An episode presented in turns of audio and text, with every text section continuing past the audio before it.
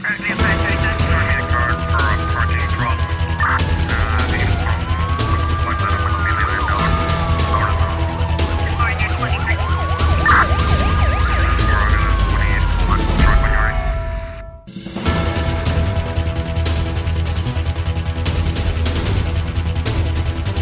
O Tribunal da Comarca de São Vicente decretou prisão preventiva ao indivíduo de 18 anos detido na terça-feira pelo cometimento de vários crimes de roubo, furto qualificado e danos. Os crimes foram cometidos contra pessoas e em residências. Em nota publicada na tarde desta quarta-feira, a Polícia Judiciária informa que os factos ocorreram nas zonas de Alto Santo Antônio, Espia, Lombo Tanque e Ribeirabote entre os meses de maio e agosto deste ano em horários diferentes. De acordo com a mesma fonte, em momentos propícios, com recurso arrombamentos, escalamentos e força física. O suspeito aproveitou para subtrair vários pertences, nomeadamente aparelhos de som, ferramentas de serralharia, marcenaria e carpintaria, peças de vestuário, entre outros, causando assim avultados prejuízos às vítimas. A PJ avança, entretanto, que os objetos em causa ainda não foram recuperados.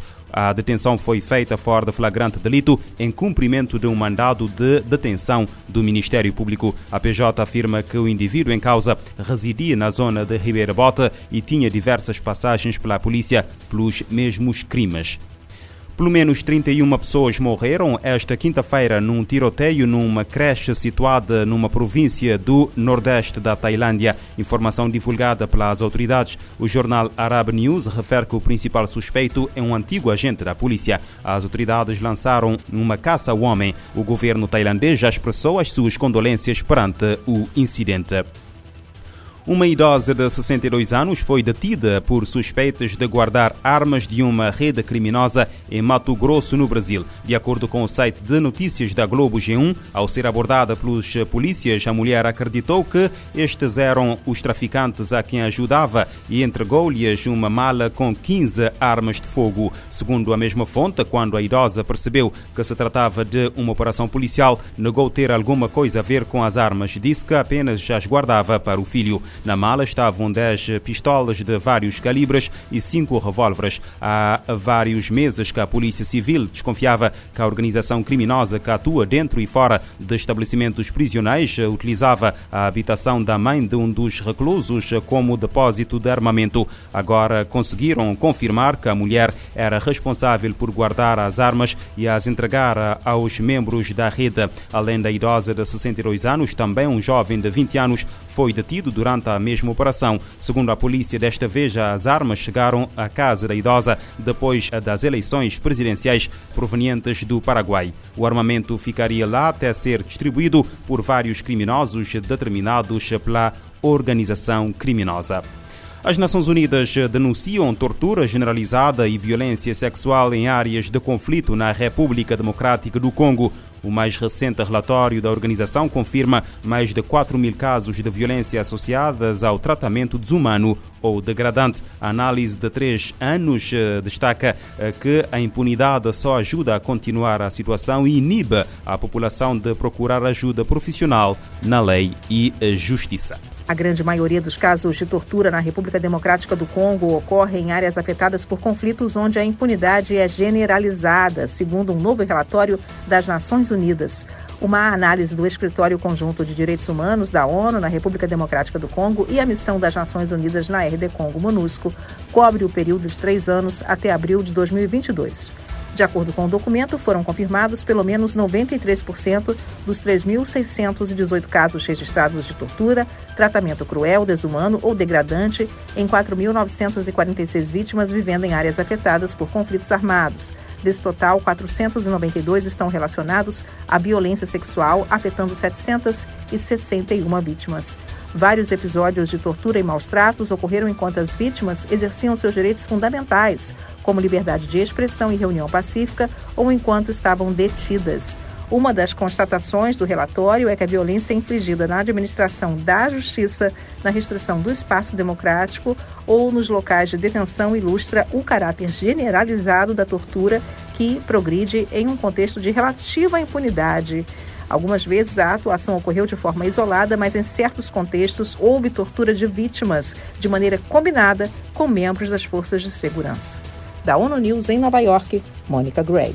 De acordo com o levantamento, esta situação contribui para que o problema da tortura seja subestimado e não haja clareza sobre a, a, sua magnitude. Apesar da dimensão das violações e abusos cometidos durante o período analisado pelo relatório, apenas dois oficiais do Exército, 12 polícias nacionais e 75 membros de grupos armados foram condenados. A ONU precisa de 816 milhões de dólares para evitar mais mortes no Paquistão, que sofre as consequências das inundações de junho. O país enfrenta um aumento na mortalidade infantil, surtos de doenças como malária e dengue, além de mais casos de desnutrição. Para evitar uma segunda onda de morte e destruição no Paquistão, o Escritório das Nações Unidas para Assuntos Humanitários aumentou o pedido de financiamento de 160 milhões de dólares para 816 milhões. O coordenador humanitário da ONU no Paquistão afirma que sem investimento haveria um aumento na mortalidade infantil, nos surtos de doenças como malária e dengue, além de mais casos de desnutrição. O país sofre com as consequências das inundações que afetaram um terço do território desde junho. Segundo Julian Harnes, o governo do Paquistão precisa de apoio para reforçar os serviços de saúde, nutrição, água e saneamento nas zonas afetadas. As cheias atingiram 33 milhões de pessoas e mataram quase 1.700 pelo Plano de Resposta às Inundações da ONU, publicado na terça-feira, 20,6 milhões de paquistaneses precisam de ajuda humanitária. Cerca de 84 distritos foram atingidos pela calamidade, de acordo com números do governo. Pelo menos 7,9 milhões foram deslocadas e quase 600 mil estão vivendo em acampamentos. Da ONU News em Nova York, Mayra Lopes. O diretor-geral da OMS, Tedros Ghebreyesus, diz que cerca de 10% das instalações de saúde no Paquistão foram danificadas pelas inundações. O chefe da OMS alerta, para, alerta que, eh, para além das mais de 1.500 mortes causadas pelas inundações, outras vidas podem ser perdidas por doenças nas próximas semanas se não houver uma resposta internacional massiva e uh, urgente. Pelo menos 15 pessoas morreram quando dois barcos que transportavam migrantes afundaram em águas gregas na noite de quarta-feira, com socorristas à procura de dezenas eh, ainda eh, desaparecidos. A Guarda Costeira diz que 15 eh, corpos tinham sido recuperados perto da ilha de Lesbos, eh, depois de um barco que transportava cerca de 40 pessoas se ter afundado. Cinco pessoas foram resgatadas e três tinham sido localizadas num afloramento rochoso perto do local do naufrágio. Um segundo esforço de salvamento foi lançado a várias centenas de quilómetros a oeste, perto da ilha de uh, Kitira, onde outra embarcação com cerca de 100 migrantes bateu nas rochas e afundou-se. Kitira fica a cerca de 400 quilómetros a oeste da Turquia e numa rota frequentemente utilizada pelos contrabandistas para contornar a Grécia e dirigir-se diretamente para a Itália.